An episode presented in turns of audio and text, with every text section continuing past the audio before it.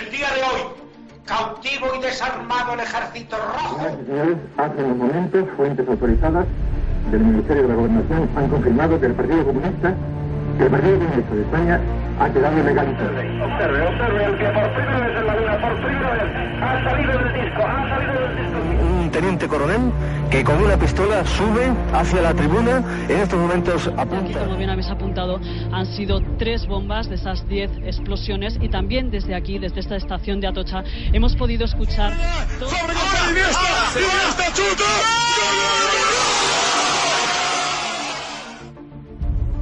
Esto es Historias de la Historia. Dirige Fernando Lumbreras.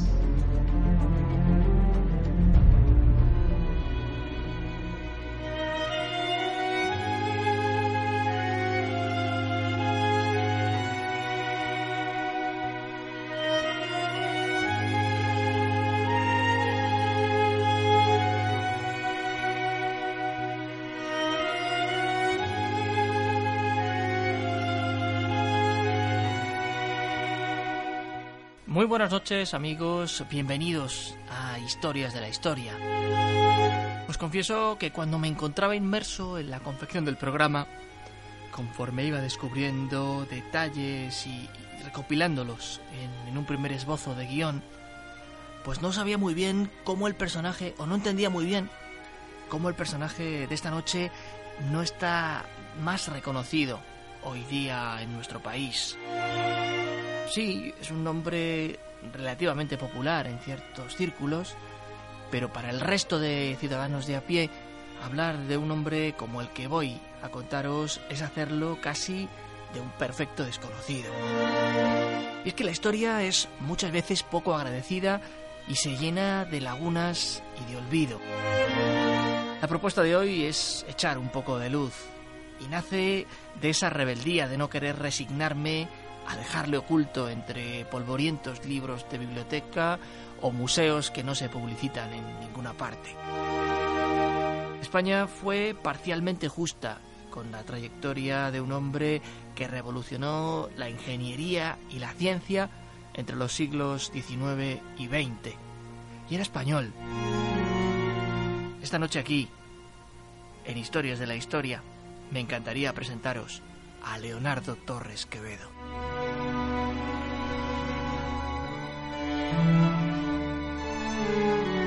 Antes que nada, me gustaría dar las gracias tanto a la Universidad de Cantabria como a la Politécnica de Madrid por la colaboración en la realización del reportaje que hoy nos encuentra aquí, moviendo los engranajes radiofónicos de nuestra máquina del tiempo.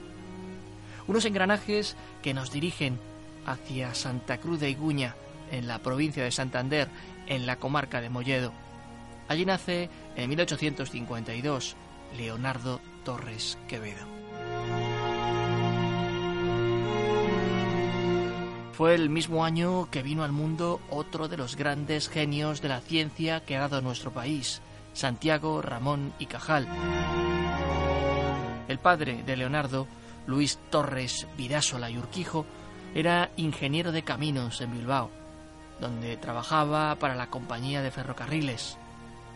Allí pasaba, en la capital de Vizcaya, largas temporadas, y la infancia de- del niño, infancia de su hijo, de aquel inventor en ciernes, fue en el campo, en la montaña cántabra, junto a su madre y sus abuelos.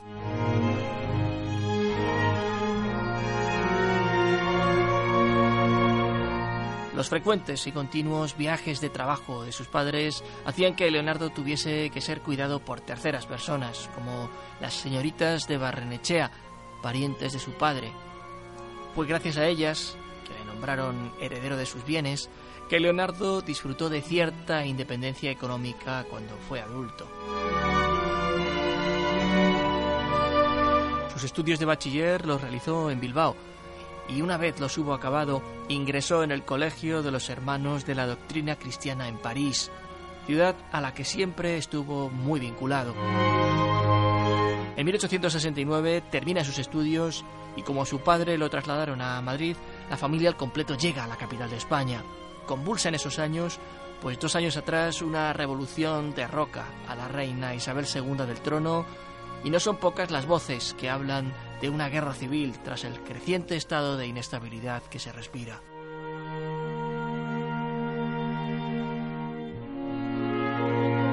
En 1871, Leonardo Torres Quevedo inicia sus estudios universitarios en la Escuela Oficial del Cuerpo de Ingenieros de Caminos. Seguía los mismos pasos que su padre. Aquel deambular por la universidad será breve. Tan solo dos años después, abandona los estudios para alistarse como voluntario y combatir en la Tercera Guerra Carlista que sacudió a España en el último cuarto del siglo XIX. Allí la vemos, en la defensa de Bilbao, en el bando de los isabelinos.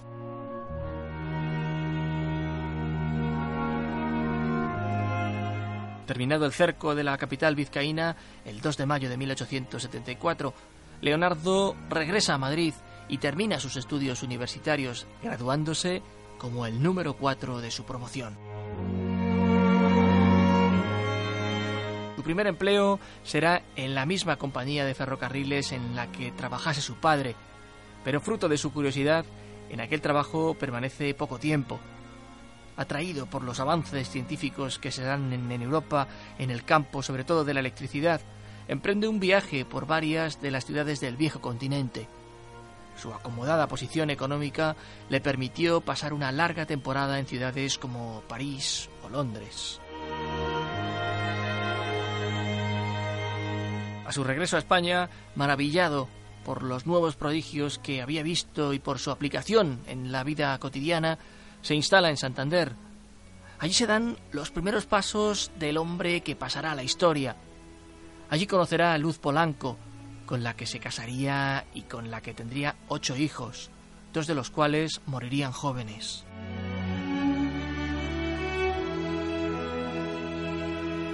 En 1889 el mismo año de la Exposición Universal de París que puso en la vida de la ciudad la entonces odiada Torre Eiffel, Leonardo Torres Quevedo se instala en Madrid y allí participa activamente en la vida científica, cultural e incluso literaria de la capital española.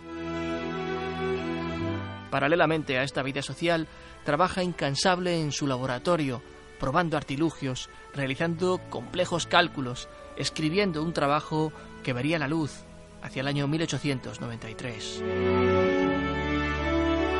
Ya entonces había trabajado en dos prototipos de transbordadores teleféricos para implantar en Suiza, pero no se los aceptaron. Fueron sus primeros escarceos en el mundo de la invención, aspecto que compaginaba con la matemática. Sería en los años 90 del siglo XIX cuando comience a dar forma a algo que marcará profundamente el curso de sus investigaciones. La máquina algebraica, una calculadora automática, la primera de la historia. Presentará la memoria de este experimento en la Real Academia de Ciencias Exactas, Físicas y Naturales. Y en 1895 hace lo propio en Francia, en un congreso de Burdeos. Cinco años después, ese proyecto llega a París.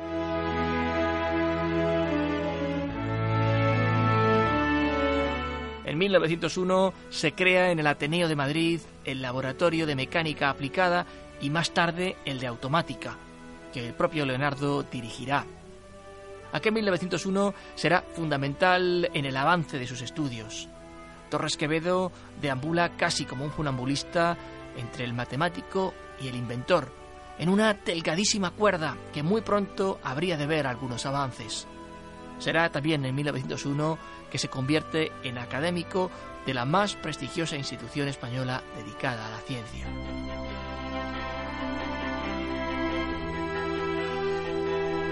En 1902, el inventor patenta un proyecto de dirigible en las academias de Madrid y París, y tan solo un año después presenta la patente del telequino, el primer mando a distancia del mundo.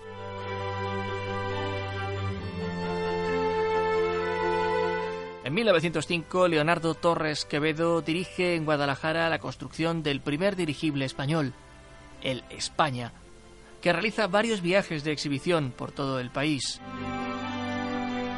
Sería a partir del éxito con la construcción de este ingenio, al que aplicó nuevas técnicas de ingeniería, que se fijó en él la empresa Astra, la misma que a finales del siglo XX instaló en la órbita de la Tierra el satélite más grande de comunicaciones de, de Europa.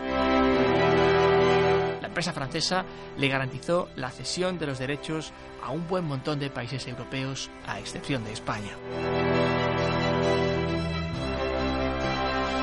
Así, en 1911 comienzan a fabricarse los dirigibles Torres Astra y será a partir de 1914, con la Primera Guerra Mundial, que se convertirán en piezas muy importantes del sistema defensivo aliado en materia de vigilancia y protección de las flotas navales francesas y británica.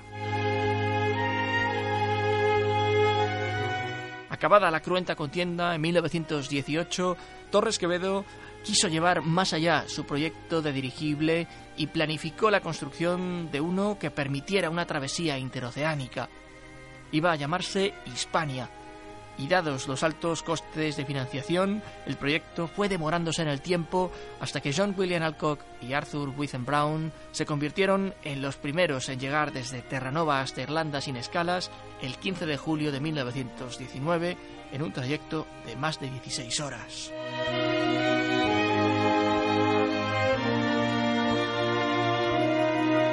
Hacia 1910 había viajado a Argentina con la infanta Isabel y la experiencia allí le lleva a constituir la Unión Hispanoamericana de Biografía y Tecnología Científicas.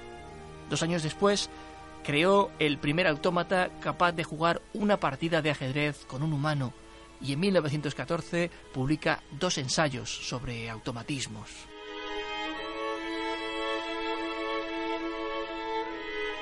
En agosto de 1916 inaugura en los Estados Unidos el ingenio por el que ha pasado la historia, el teleférico que cruza las conocidas cataratas del Niágara, entre Estados Unidos y Canadá. La obra la realizó una empresa española, con capital español, y hasta hoy jamás ha sufrido ningún accidente funcionando a la perfección. Dos años más tarde, el marqués de Alucemas le ofrece el Ministerio de Fomento y Leonardo rechaza el nombramiento. Es un hombre de laboratorio, no de despachos. Muchos de sus estudios e inventos se encuentran muy avanzados. Es un científico prestigioso, muy reconocido a nivel internacional. Da conferencias, charlas, pasa por la universidad alentando a los jóvenes para que se dediquen a llegar más lejos de donde él lo hizo.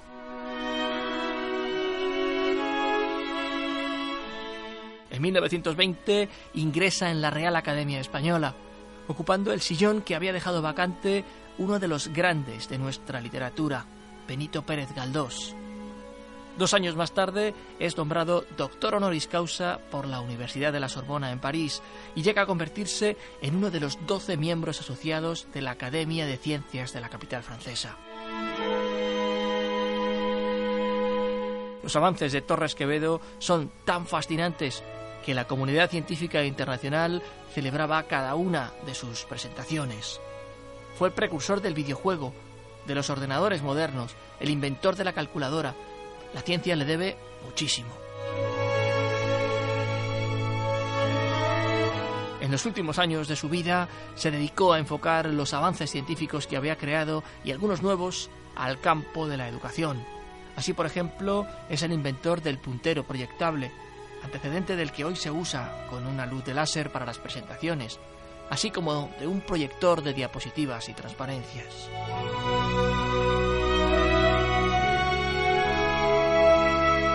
Fue a lo largo de su vida un firme defensor del esperanto, ese idioma universal que además hablaba con cierta soltura.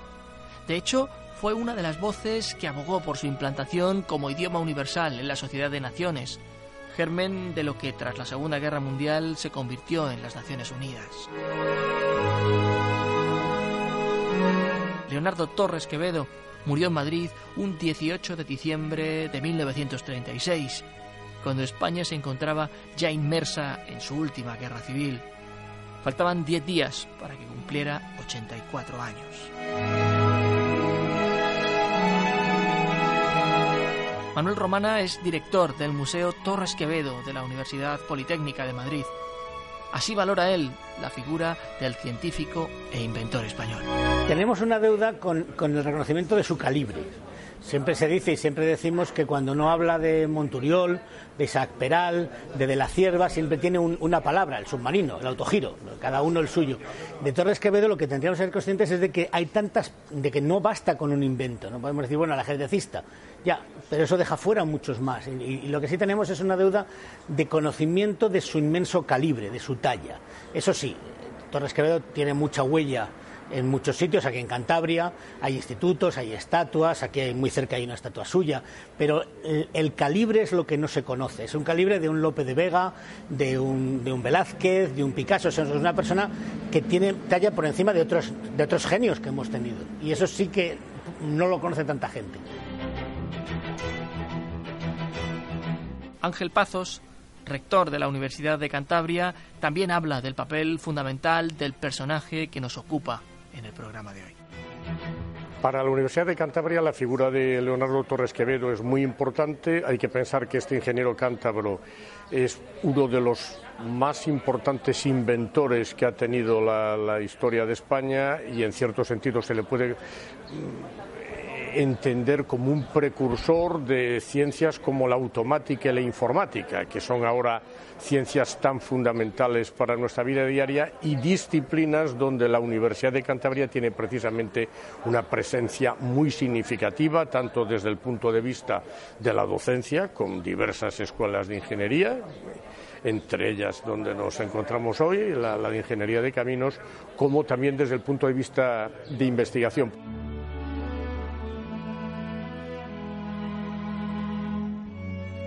Leonardo Torres Quevedo, uno de los inventores más grandes que ha dado nuestra historia, todos lo afirman. Hoy hemos querido que lo descubráis por vosotros mismos. Padre de la informática moderna, un ingeniero fundamental, casi podríamos decir que un, genio, un visionario. Hasta aquí nuestro programa de hoy, pero podéis escuchar cualquiera de los demás eh, que hemos emitido en la página web en vivaradio.es haciendo clic en el banner con los contenidos de la semana. Nosotros nos encontramos con un nuevo espacio dentro de siete días. Muchísimas gracias por acompañarnos. Muy buenas noches y buena suerte.